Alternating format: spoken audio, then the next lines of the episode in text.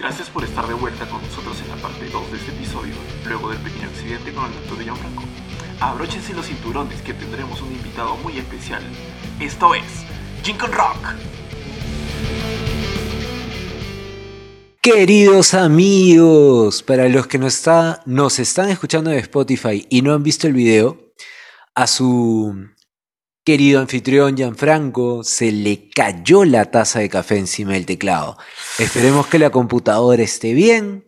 Le he puesto a reposar y ahorita para terminar el, el programa les contaré, les adelantaré que tenemos un invitado sorpresa y gracias a Dios el invitado sorpresa vino con computadora y me la ha prestado para seguir grabando. Así que bien, bien, vamos a ver, este Lincoln Rock no se acaba, vamos a meterle con todo. Habíamos hablado de los videoclips, ustedes lo tendrán más fresco que yo porque no han tenido este lapso de 15 minutos de susto. Y bueno, eh, de una generación a otra no solo cambiaron los videoclips, también cambiaron la manera en que se hacía el delivery de música. Es muy de la generación X tener cassettes. Pero para los millennials, nosotros comenzamos de alguna forma u otra de frente con los CDs. Porque allá arriba de los 2000 cuando nosotros teníamos entre 12 y 15 años, los CDs era el formato de moda, era lo más cool antes de que llegara el MP3. Entonces, Galus, cuéntanos, ¿qué opinas de los cambios de formato? Wow, wow, wow, wow, wow. Digamos, nosotros sí hemos vivido los cassettes, aún está en nuestra infancia, como tú dices, ya, digamos, nuestra adolescencia ya era con CDs, pero ese cambio para mí fue radical. O sea, pasas de comprar los cassettes en, los mercados a de pronto ya son los CDs. Y eran los CDs de caja gorda, ¿te acuerdas? Claro. Que luego pasó a ser solamente CDs, digamos, los planitos. Lo más barato. El cartón. Lo más baratieri. Pero tenía su misticismo. Algunos discos, o sea, se esforzaban en tener la presentación original porque en el medio te acordarás, por ejemplo, el disco Generación Perdida de 6 voltios, que el disco estaba calado, tenía como unas especies de aspas, como si fuera el disco de una sierra. Entonces cambió el disco y luego cambió el tema de las cajas. Habían otros discos con una forma memorable, pero ahorita no, no tengo otro en la cabeza. Wow, y no, no solo eso, en verdad, súmale que ya empezaban a aparecer las las aplicaciones, más bien los programas para descargar música. Y a raíz de eso la gente se quemaba sus CDs. ¿Te acuerdas? Quemar CDs. Mi mamá me quemaba CDs. Y, ella con, con puño y letra me escribía eh, todas las canciones que me había puesto en el CD. Bien linda mi mami. Me acuerdo, me, acuerdo mi, mi CD de, Rasmus. Clarísimo. Bien, ¿ah? digamos, encima del, de la marca del CD me ponía pues Erasmus, cómo se llamaba el disco, Dead Letters me acuerdo, y adentro estaban pues todas las cancioncitas. Ah, yo me acuerdo que a veces me esforzaba en que sobre el disco con el plumón indeleble escribir pues con la tipografía así para que sea más dibujadito. No, yo era ser artístico en ese aspecto. No lo hacía, me salía cualquier cosa.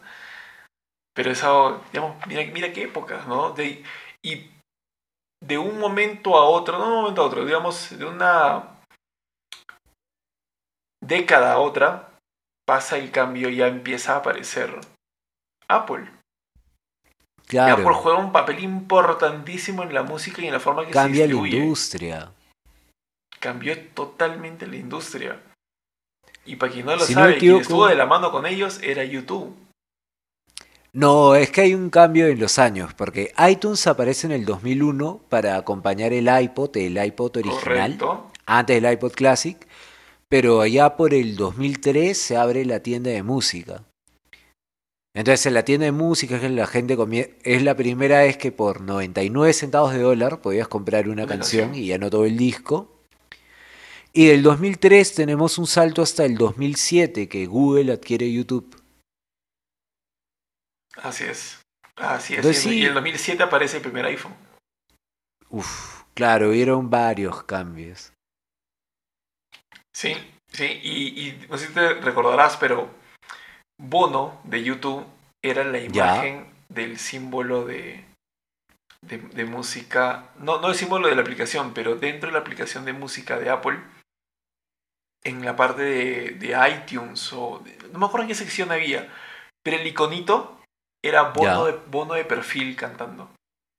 Qué buena, qué tal detalle. Es que había una relación. Sí, había una Eh, relación Steve con- Jobs tenía un departamento en Nueva York y ese departamento cuando lo vende lo compra Bono. Man, ya. El dato, el dato. ¿Qué tal? Esa no me la sabía. Bien. Mira, te propongo algo, porque acá hemos hablado bastante, ¿por qué no hacemos un breve interlude? Y tocamos algo, pues, para la gente que escucha el podcast solo por la música. ¿Qué tal? ¿Ya ve? Ya, ¿Qué les parece si hacemos uno cada generación? Y luego Ya, cambiamos. yo les voy a proponer un tema que, a ver, pucha, la letra no la tengo muy bien, la voy a tratar de tararear, pero es un tema que marcó para mí, porque lo mencionamos hace un rato en el programa, que la primera canción que puse en TV es Video Kill the Radio Star. Wow. Entonces creo que no podemos hablar de una generación a otra sin ¡pling! darle a la vena, pues, con el nacimiento en TV. Bien, ¿ah? A ver. Y dice así, en Forremol. En Forremol. Here you on the world is back in 52 Living now again to turn into you. If I was young I didn't stop you coming through. Oh, oh You took the credit for your second symphony. Written by machines and new technology. Now I understand the problem you can see. Oh, oh Meet the children, oh, oh. What to tell them? Video kill the radio star. Video kill the radio star. Pictures scam broke your heart.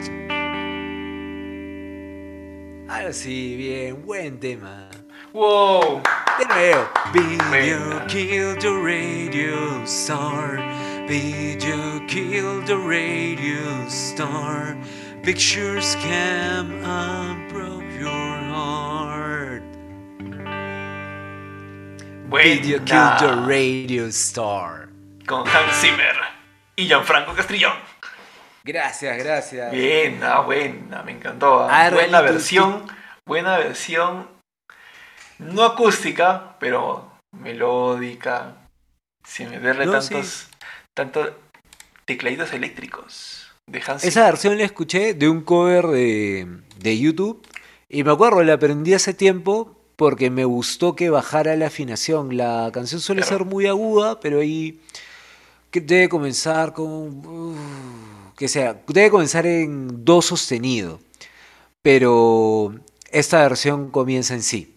Entonces sí, es semitonos siempre te ayudan. Bien, ¿ah? A ver, hace un rato hablábamos en la historia, justo en los noventas pasa este cambio, ¿no? Muere Kurt Cobain, se desintegra Nirvana, un Dave Grohl que sin querer, digamos, formado otra banda o hacer más, más, más ruido sobre la muerte de, de su amigo, pero empieza, empieza a grabar internamente algunas canciones él mismo con una casetera.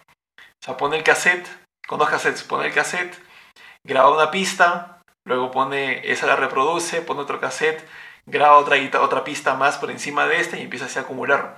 Y así es como hace las primeras grabaciones. Que una banda que él, digamos, como no quería presentarlo al mundo, ni decir que era él, le puso un nombre le puso Foo Fighters.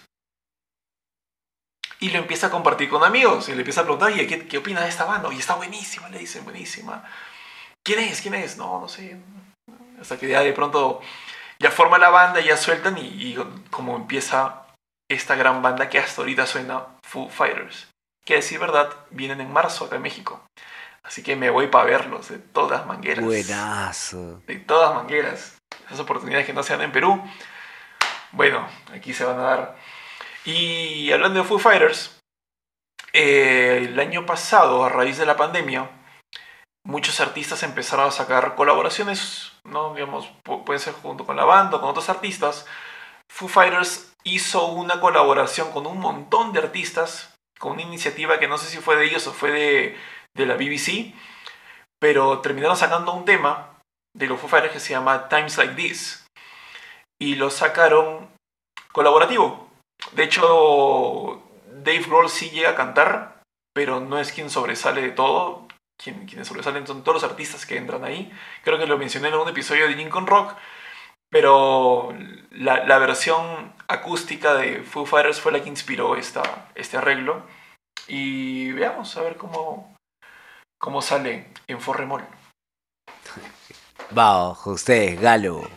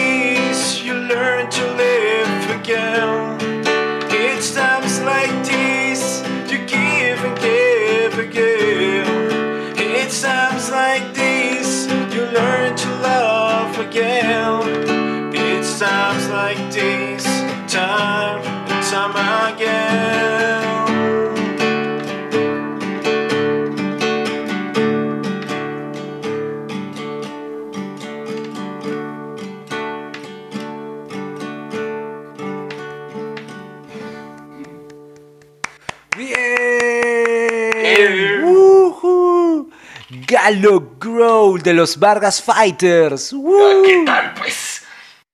Bien, ¿ah? Ah, ese tema me encanta. Oye, Franco, pero hemos hablado de generación X, generación Y, tú y yo somos millennials, pero ¿cómo lo vería alguien que no es ni generación X ni generación Y? O quizás que esté por ahí en el limbo. ¿Qué, qué crees que podemos hacer? Mira, yo tengo una idea. Voy a agarrar y voy a invitar acá a este Gin con Rock a mi buen amigo Pedro para que tengamos el feedback de un baby boomer de cómo lo ve. Bien, Con ¿ah? ustedes, un fuerte aplauso para Pedro Jen. Bienvenido, Pedro. Un gusto verte Muchas nuevamente. gracias. Hace años que no te veía. Igual, igual. Hacía tiempo, sí. Pero un gusto, un gusto estar aquí en Gen con Rock con vosotros. Excelente, muchas Os gracias. advierto que lo estoy viendo, estoy viendo cada podcast que publicáis, lo, lo estoy revisando a fondo, ¿ah? Eh, mil Me gracias. divierte eh. mucho. Gracias por el feedback también que nos puedas dar. Toda crítica constructiva es bienvenida. Poquito, poquito. Feedback poquito. Sois vosotros los, los artistas, yo poquito. Bueno, todo es bienvenido. Pero a ver, para lo que vinimos. Eh, te hemos llamado porque creemos que puedes darnos una perspectiva un poco distinta a cómo viste el pasar de los años en la música, siendo, creo yo que un baby boomer, o creo que estás en el limbo, me parece. Claro que sí.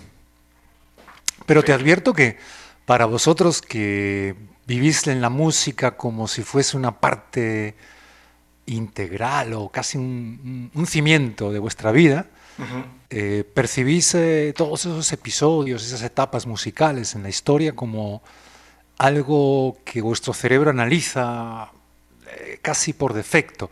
Para aquellos que la música no es tan importante, que sencillamente es algo que disfrutamos, pero que no analizamos, ni estudiamos, ni profundizamos, ni hacemos un canal en, YouTube sobre música, las cosas son mucho más, eh, no sé cuál es la palabra, livianas o quizá intrascendentes, pero igual lo que Pero- yo os pueda contar de cómo percibí esas épocas, os lo cuento. Probablemente, pero incluso eso lo hace más interesante porque hace- genera cierto contraste con nosotros. Entonces eso va a ser rico de verlo. Sí, sí, sí. Yo, ya te digo, yo disfruto mucho viendo lo- los, trabajos que publicáis. Realmente me, me enseñan muchas cosas. A veces cosas que yo viví en primera persona, en, en el momento en que estaban ocurriendo. Para vosotros son hechos históricos. Claro. Y a mí me dais perspectivas nuevas de qué cosas me perdí, de lo que pasaba cuando yo era joven como vosotros. Qué buena, qué interesante. Qué, qué bonito que nos digas eso. Me alegra muchísimo. Me, me, me llena, me llena el corazón, me llena el alma. Gracias por tus palabras, Pedro. Eso es, eso es la vida, un río que no para. Exacto, exacto, exacto. Pero a ver, vamos a ver, vamos a darte, ¿qué opinas? Tres canciones, ¿ya? Tres canciones de generación X y tres canciones de generación Y. Y tú nos puedes contar, quizás en ese momento que viviste, cómo lo sentiste, cómo veías que la gente a tu alrededor la percibía, no sé, lo que tú nos quieras contar. ¿Te parece? Empecemos por la primera entonces. Vamos por primero, vamos, históricamente. Ok, En el año 85, la banda Aja saca Take On Me. Claro, claro. Temón, temón. Cuéntanos, ¿cómo fue esa época para ti? Te tengo que decir que no es mi canción favorita. Ok, No lo fue en su momento. Me, me recuerdo a mí mismo diciéndoles a mis amigos que les gustaba mucho, ah, estos noruegos son muy blandos, no, no me va. Pero también te tengo que decir que hoy, si el taratatan, ta, ta, ta, ta, tarata, si lo escucho ahora mismo, mi mente se va a los 80 y probablemente con mucha más fuerza y con mucha más realidad y presencia que con otras muchas canciones que me gustaron más en su momento. mira cómo cala. Cómo Sí, la Y eso canción. sí, lo que sí me, me impactó mucho de esa canción fue el vídeo, el vídeo musical. El, el- el- el- la, la- la mezclar o hacer eh, convivir el, cómic con, con el vídeo, digamos. De verdad que eso me impactó muchísimo. A ver, esta pregunta va para ambos, para ver, para Pedro y para Galo. No sé si sabían que el videoclip tuvo dos versiones. Primero sale el videoclip original de la canción y como con el videoclip original no pega, vuelven a hacer un segundo videoclip, que es el videoclip que todos conocemos. ¿Alguno ha visto el videoclip original? Yo creo que no, si No, me dices que hay uno que Yo es- no. Yo me No, quedé creo con que ese. no. Creo que no. Pero también, también, ¿No? pasa, también pasa lo opuesto. Pasa que, que, el- que la canción pega tanto que le sacan dos o tres videoclips. Sí, sí, yo recuerdo que en aquella época la canción era imposible no escucharla, estaba en todas partes, claro. todo el tiempo. No solo en la radio, que era el canal fundamental de acceso a la música, en los autos, en, en la universidad llegabas y había un portero que tenía allí la radio y estaba escuchándola, eh, ibas por la noche a una discoteca, todo el tiempo ponían esa canción, sí. Qué chévere, ese sí. Y fue extraño porque era, al final fue uno de esos grupos que tuvo un disco bueno o exitoso y el resto no in- lo intentaron. Después yo lo, lo recuerdo en la televisión, eh, los recuerdo intentándolo con otros discos, pero no, no, no, no pegaron tanto. Pero- One Hit Wonder. One Hit Wonder. One Hit Wonder, claro que sí. Yo recuerdo que estaba en ese momento empezando en la universidad, en los primeros años de universidad. Sí, era, era realmente joven. Man, ya, y- pero mira, y era, de era bastante exótico que uno de los grupos que más pegaba en ese momento en, en todas las listas eran unos noruegos, que no era una cosa, ni es una cosa habitual. ¿no? na- nadie se lo Después de eso recuerdo Claro. que nórdicos, yo grupos nórdicos que recuerde, Roxette, que también fue un grupo de, de mucho predicamento y de muchos... Esos sí que tuvieron muchos discos con mucho éxito. Números Grupazo también, en. Estados Grupazo. Unidos. Claro. Mira, pero hablando Pero de, One Hit, de- hablando de One Hit Wonders, un, un artista que, que, que, digamos, buscaba no ser un, what- un One Hit Wonder era Kurt Cobain. Y ¿Era quién? Kurt Cobain, el de Nirvana. No, no escucho. Ah, Kurt, Kurt Cobain. Kurt Cobain. Es correcto. Kurt Cobain de Nirvana buscaba no ser un One Hit Wonder. Y él en el 91 saca un tema himno de la banda, The Smells Like a Teen Spirit.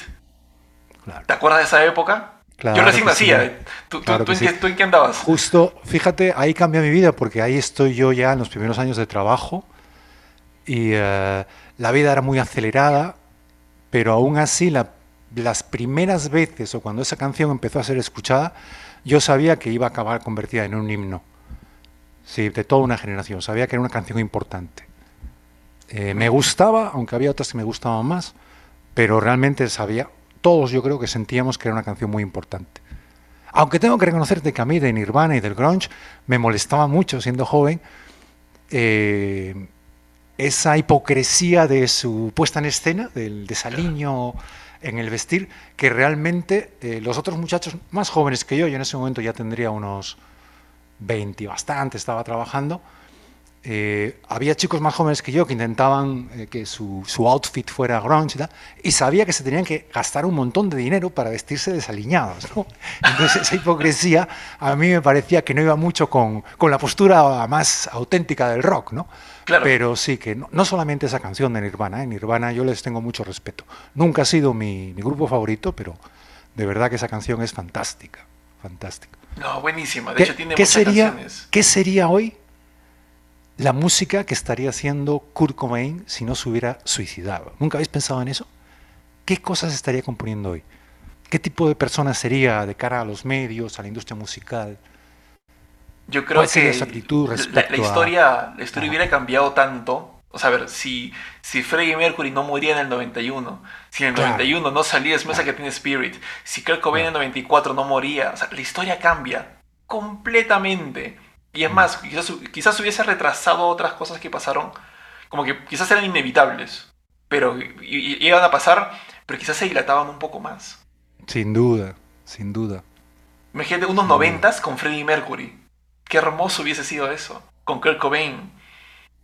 Sí. Es increíble. Pero sí, Freddie Mercury, ese es uno de mis favoritos, sin duda, buenísimo. sin ninguna duda. Yo creo que es el mejor representante del rock. Sobre todo cuando quizás. cantaba, o cuando intentaba cantar ópera, ¿no? que sabía que se estaba haciendo daño y que no debía hacerlo, pero realmente era un tipo soberbio, soberbio. Totalmente.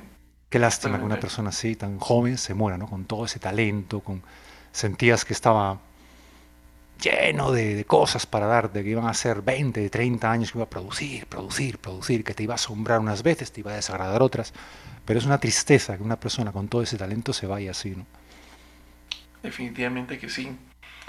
Y ahora, la última de generación X. Quizás, si me has dicho que, que, que Nirvana no te gustó mucho, digamos, te gustó, pero no era tu favorito, quizás Marilyn Manson no se encontraba dentro de tu, de tu, de tu lista de Bien. escucha. ¿Quién ha dicho que no me gusta Marilyn Manson? Ah, sí. Marilyn Ah, Manson caray. es mi favorito. Me estás no solamente es mi cantante, mi, mi banda favorita de Estados Unidos, sino que, aunque suena un poco pedante lo que voy a decir, que soy una persona a la que le gusta mucho leer sobre, sobre muchos temas, pero sobre todo sobre los pensadores Ujú. de múltiples partes del mundo. Leo todo el tiempo sobre eso. El único pensador que me resulta interesante de los Estados Unidos, la única persona que está haciendo algo diferente a lo que hacen las fancy universidades super caras, super paramillonarias de Estados Unidos, que uniforman el conocimiento, la reflexión sobre temas sociales, temas políticos, sobre el de- eh, los criterios de desarrollo en el mundo. Lo único que de verdad me parece interesante son las cosas que piensa Marilyn Manson. Escribió un libro muy divertido, pero también muy profundo, que por supuesto leí dos veces y me parece una persona interesantísima. Menciona esa canción, La canción es The Beautiful People. Beautiful People. Una de las mejores canciones de rock que se han compuesto jamás. Es buenísima. Una de las mejores canciones de rock que se han compuesto jamás. Yo la pongo al lado de, por ejemplo, Addicted to Love, de. Bueno, Tina Turner hizo una versión muy buena de Addicted to Love, pero esa es de un inglés, un rockero que cantaba con traje y corbata, por cierto, que se llamaba ah, Palmer, Robert Palmer.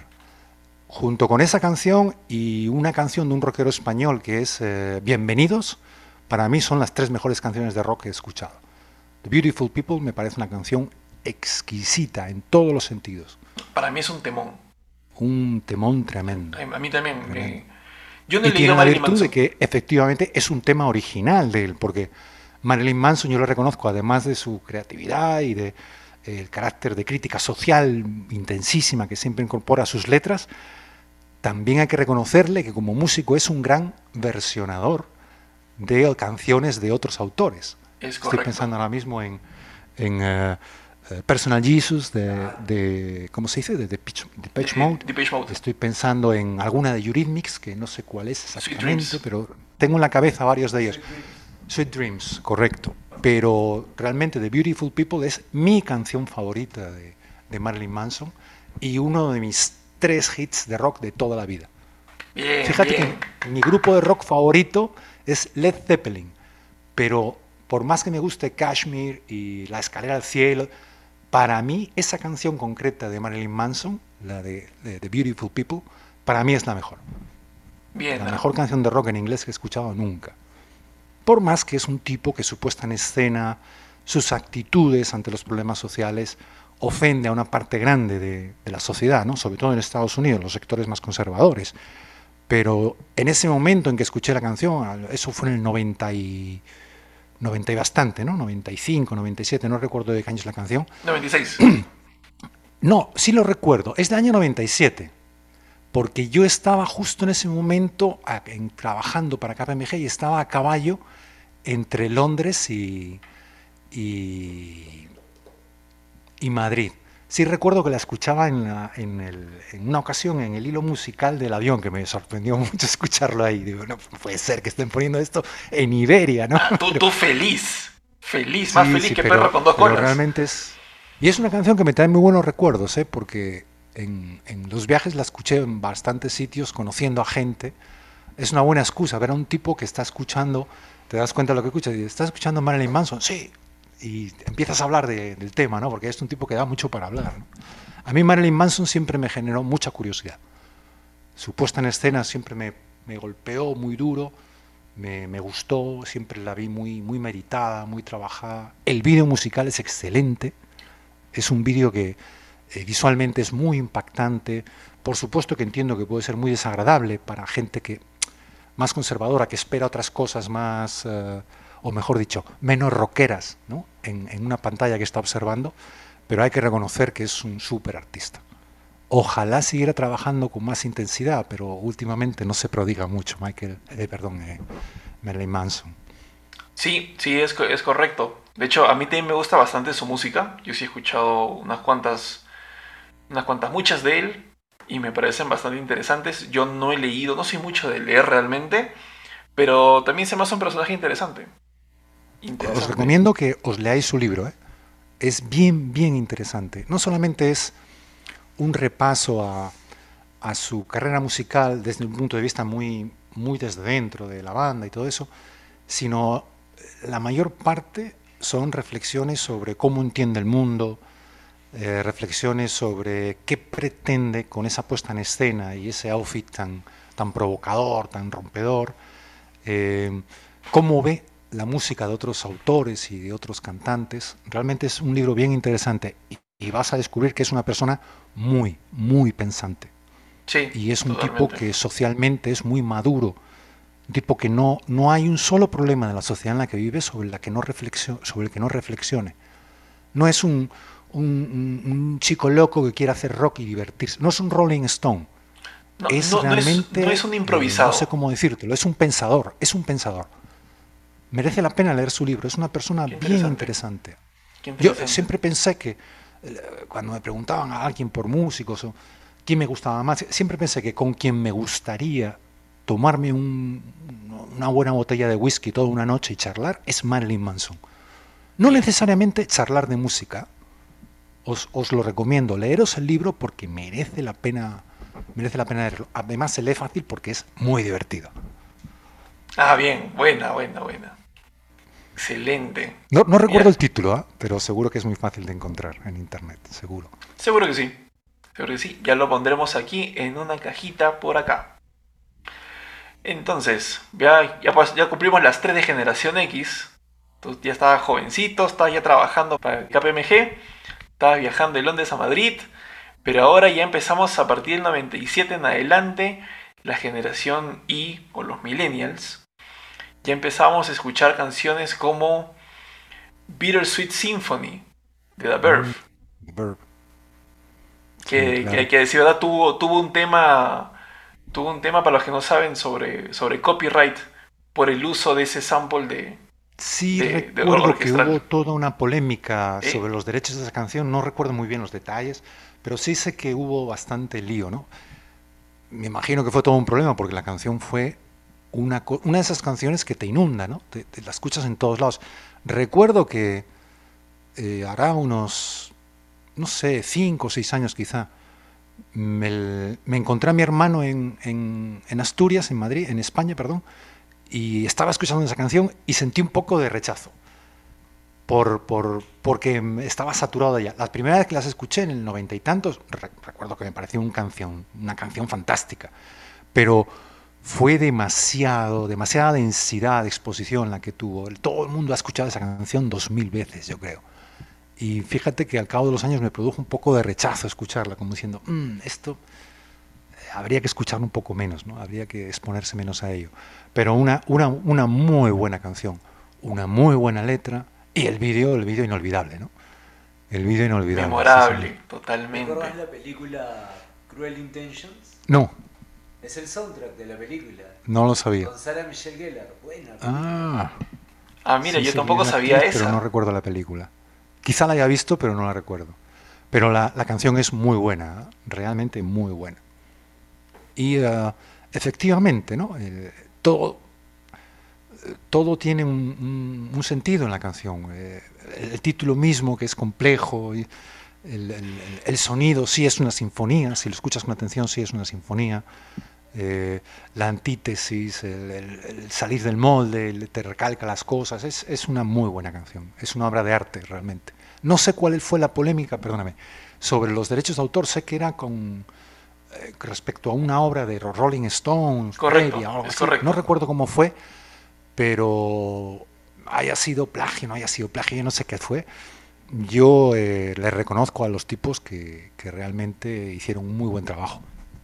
Bueno, iba a preguntar si era con los Rolling Stones, pero ya fue respondida mi pregunta. Sí, sí, No sí recuerdo era. si eran los Rolling o no. Sí era, sí no con sé. los Rolling Stones. Eh, no recuerdo los detalles ahorita, pero lo que me acuerdo es que como que compraron los, los derechos para una utilización mínima, si mal no recuerdo, pero terminaron utilizando para prácticamente toda la canción. Ya. Entonces, es- ese era, esa era la... Sí, me parece que ese era el- sí, ah, yo, yo no estoy tema. seguro. Yo, de lo que recuerdo, yo siempre tengo buena memoria, pero esto seguro, seguro que no. eh, que sí, compraron eh, un, un trocito de música de los Rolling para desarrollarlo, eh, hicieron la canción con eso, y finalmente los Rolling o la productora de los Rolling o quien fuera les dijo, no, esto es nuestro. Y durante, duró, el litigio duró bastantes años. ¿eh? Y claro, es lógico que durara mucho, que fuera muy encarnizado, porque la canción debió de producir toneladas de dinero. Era imposible ir a cualquier lugar medianamente civilizado y no escuchar esa canción todo el tiempo. Todo el Claro, tiempo. claro, qué buena. Ahora vamos a dar un salto un poquito más largo y vamos a ir a una canción totalmente distinta, pero que también creo que, que marcó en su momento y la repitieron por todos lados. Recordarás la canción de Hey Ya de Claro? Outkast. Claro, claro, claro. Claro. Tipo especial, un eh, Es un tipo especial. André 3000, muy, muy Ajá. aquello, ¿no? Muy en el personaje de soy un niño genial, todo eso. Pero una, una canción muy, muy pegadiza. Eh, no la definiría como una canción de rock que me parece fantástica. ¿eh? La defino como una canción de pop o de cualquier otra cosa. Si te das cuenta, lo que afirma o lo que relata en la letra, lo que te cuenta, es algo que encajaría mejor en un tango, por ejemplo. ¿No? Oye, que, que el amor, eso que idealizamos, luego empiezo a pensar y ya no lo idealizo tanto y luego me, me- me- me descreo del amor, ¿no? Es casi un, un tango en, en- el, contenido. Eh, lo puedes cantar con una estética como la que él canta, muy cuidada, muy eh, visualmente el vídeo es fantástico, ¿no? Con todos esos personajes que finalmente es, solo uno, es muy impactante el vídeo, es una obra de arte en sí mismo, ¿eh? por más allá de, la música, pero de verdad que ponerse a contar lo que cuenta, eh, tratando de hacer algo que no sabe si es pop o si es rock, ¿eh? es revela que es una persona especial, ¿no? Es un tipo que tiene unas necesidades creativas y expresivas que se escapan por 200 lugares y es por lo que yo respeto mucho a Andrés 3000, aunque no es mi favorito, ¿eh? No es mi favorito, pero la canción es fantástica, muy bailable además y el vídeo me súper. Me Súper bailable. En verdad, yo tampoco soy fan, fan de él. De hecho, no escuché ninguna más de él. Pero, pero sí se quedó en mi memoria ese, ese videoclip. De hecho, a mi mamá no le gustaba esa canción. Cuando había que, que Díganme- decía, saquen eso. Díganme otra obra importante de, de Outcast. Otra canción. Yo no sé. Ahí me quedé. Yo no la conozco. No, y es más, Otro One Hit Wonder. No lo sé. otro One no Hit. Wonder. Puede ser que lo tengan, ¿eh? Al final el, el tipo, ves que es un hombre que musicalmente es muy estudiado, muy maduro. Luego la parte visual, la parte de, de cine, de fotografía, del vídeo, no sé si él tiene un mérito importante ahí o si es de algún realizador importante, pero ves que es un tipo muy exigente. Por lo tanto, estoy seguro de que una mente así, o un espíritu así, todos estos años no ha estado callado, está haciendo, ha estado haciendo algo. Algo Seguro. diferente, no sé, no sé qué habrá sido. Pero yo, yo respeto mucho a André 3000, me gusta mucho, sí. Me cae bien el tipo. Bien, bien, bien, bien, bien.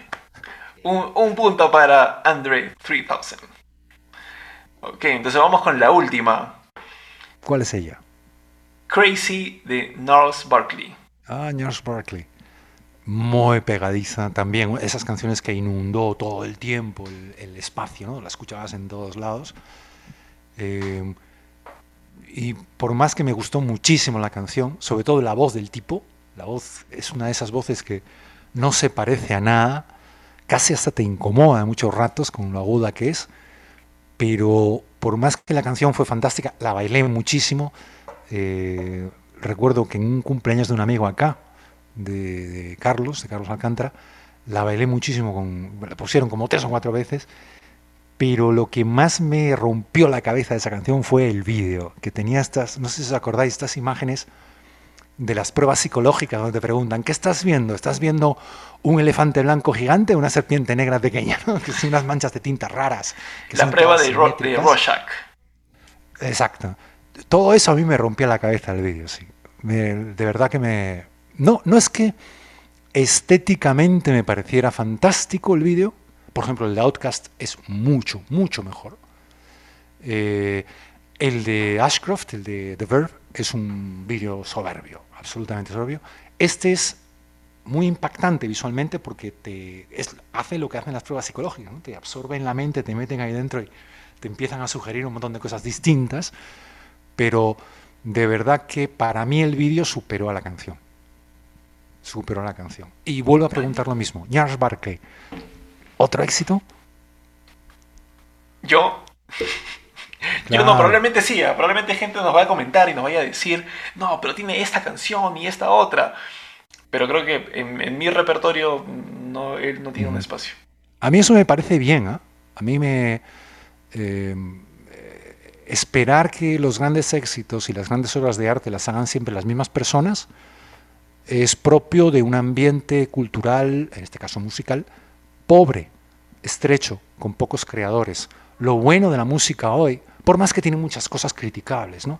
el tema de los derechos de autor, eh, los circuitos de, generación de éxitos, eh, eh, toda la basura que mayoritariamente inunda los canales, pero lo bueno que tiene hoy la música, el mundo de la música, es que hay miles y miles y miles de personas que están aportando cosas. Y es lógico que los grandes éxitos no repitan en las mismas personas. Y es lógico que haya personas que tienen un gran golpazo y no vuelven a, a brillar, al menos no a ese nivel. A mí eso me, me da la sensación o me da eh, la impresión de que se trata de un mundo, de un mundo cultural, de un mundo musical que está vivo, que está vibrante, con muchas cosas por hacer, con, con mucha gente pensando, creando, sintiendo, proponiendo. De todo ello, lo que, lo que más siento es que Marilyn Manson no haga nada ahora que yo pueda ver. Oye, pero estaba, estaba eh, haciendo memoria un poco de, Charles Barkley y uno de los, de los integrantes es CeeLo Green, ¿no? Él, fue- incluso juez en, me parece que es The Voice, en alguna de las N temporadas que ha tenido en Estados Unidos. Y, estaba recordando qué canción tenía CeeLo Green que a mí me, como, como que se venga a mi mente. Y por ahí en el 2009, 2010 creo, me parece, eh, él tiene una canción que se llama, que dice, es- me, me- acuerdo, me daba mucha risa, que decía, Forget You. uh". Y, y creo, creo que le hicieron un cover en algún episodio de Glee o algo así. No sé de dónde fue que de pronto llegó a mi vida a través de mi hermana. Pero era una canción bastante, bastante simpática. Creo que sonó, sonó un buen rato en aquella época, pero después de eso ya nada más. Permiten. Gracias, Pedro, por darnos un horizonte mucho más amplio del que Galo y yo solemos hablar y acompañarlo de anécdotas de vida. Porque las anécdotas de Galo y mío son como que fuimos al parque, fuimos a la bodega. Tú nos has contado que la canción está de moda mientras cruzabas de un país a otro. Eso también enriquece un montón. Valoramos un montón tu tiempo. Recalcamos que le agradecemos un montón a Pedro de que haya puesto su computadora después que se inundó mi computadora y esperamos que vuelva a aprender. Y nos has dado tan buen feedback que esperamos que pronto el, el presupuesto de Jim con Rock crezca para que haya otro micrófono más y vuelvas para otra entrevista. Muchísimas gracias. Un fuerte aplauso. Os animo a que continuéis. Os animo a que no dejéis esto. Adelante, enhorabuena. Gracias. Ese fue Pedro. Muchas gracias. Gracias, Pedro. Grande, Pedro, grande. Ya nos vamos, este con Rock. Vamos a cerrar. Creo que han habido grandes pendientes como hablar de, de más bandas latinas. Entonces, como este es un podcast de música, yo voy a. Yo voy a proponer. Voy a proponer que antes Galo. A Galo le toca tocar su tema de la generación X. Me voy a Ay. reservar mi comentario para el final. ¿Tienes algún tema de la generación X que quisieras compartir con nosotros? ¿Tú te acuerdas la película The Breakfast Club? No. Bueno. en Pero puede que sí me acuerde de la canción. A ver. En esta película tiene una, una canción, no me acuerdo si fue parte de su tráiler, de hecho la película no es de mi época, ¿no? Pero en el, en el- le hicieron un remember a la película varios años después y, y a través de la banda Yellow Card, que sí es de nuestra época, Claro, buena. tocaron un cover de esa canción y me gustó mucho, así que digamos el cover se parece mucho al original. Vamos a tocar un pequeño fragmento. La canción se llama Don't You Forget About Me y es de Simple Minds. ¿No? Y vamos a ver, vamos a dar un pequeño fragmentito para, para que tengan una idea de, de qué estamos hablando. A ver. Con ustedes, Galo X.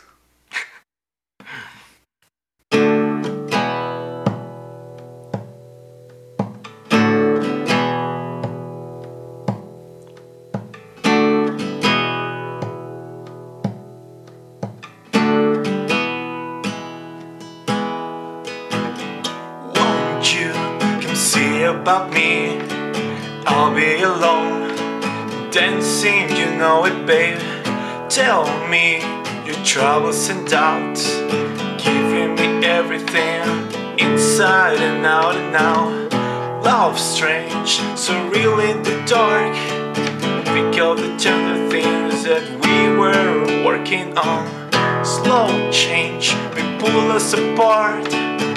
When the light gets into your heart, baby, don't you about me. Don't, don't, don't, don't, don't you forget about me. Uh, no te vamos a olvidar después que hayas tocado eso. Ay, qué hermoso, casi lloro. Entonces, acá espero que no se molesten de que si no hemos mencionado alguna de sus bandas, hay muchos pendientes, no da el programa para hablar de Dishwalla, la influencia de Nickelback, cómo apareció la banda Creep, hablar de, uf, de todo lo que fue el impacto de Guns N' Roses, hablar de Heart, hablar de White Lion, hablar de Kings of... Claro, tienes White Lion para los X, Kings of Lion para Kings of Leon, los claro. Millennial. Pucha, son muchísimas bandas. eh, hablar de Reptilia es un gran temón. Creo que una muy buena canción de los Millennials vendría a ser Last Resort de Papa Roach. Es una canción que me encantó. Hay muchísimas bandas, hemos hablado un poco más del rock, hay un toque más de géneros, no hemos hablado de True Colors, Time After Time, eh, y cuál es la otra emblemática, Eh, del chancho su huevo, claro. Del chancho sí, su no, huevo. claro, no me acordaba el nombre. de Just Wanna, de Girls Just Wanna Have Fun. No hemos hablado de Madonna, que tiene una parte muy importante en los 90, otra parte muy importante en los 2000, cuando reaparece con la canción Music. No hemos hablado de la trascendencia de cómo cambió el rap, porque tenemos bandas muy buenas para la generación X, como eh, esta canción, la primera que pegó, donde está Flavor Flav, eh, su banda. Tiene una banda y la canción se llama algo de Power. eh, Take the Power, Hit the Power. Es una era- canción. Claro, es una canción buena. No hemos hablado de cómo pegó Molotov de mediados de los 90 con el disco Donde jugarán las niñas. Y bueno, no, ahorita no podemos contarlas todas. Esperamos que hayan disfrutado el programa. Un gran pendiente ha sido los latinos. Mm, así que, bueno, un tema que para, yo consideraría millennial. Simplemente he reflexionado qué canciones me gustaban cuando estaba acabando el colegio. Y esta es. Gran parte del rock son las baladitas rockeras. Entonces acá les voy a traer un poco de, de Ataque 77. Y no, no. Y esto no es No me arrepiento de este amor, porque si la tocáramos la tocaría en cumbia. En cumbia sería increíble. Pero no, esto va a ser así. eh, arranca corazones.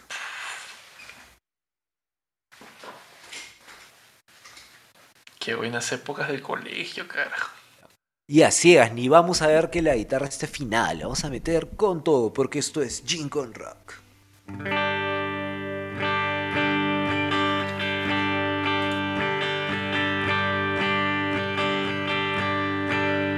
Evitar resistir. Tu hechizo de suave adicción. Como si fuera fácil dominar mi sentir y saber que te vas. Y saber que la inocencia me vuelve. Todo se vuelve oscuro y yo solo puedo decir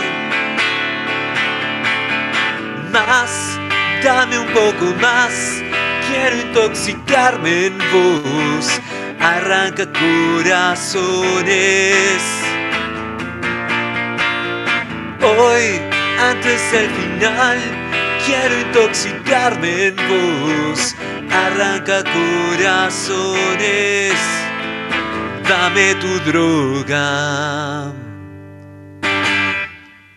Eso es todo por este. Su programa, su podcast, su videoblog, su video favorito, su lo que sea lo que lo acompañe. Esto es Jingle Rock.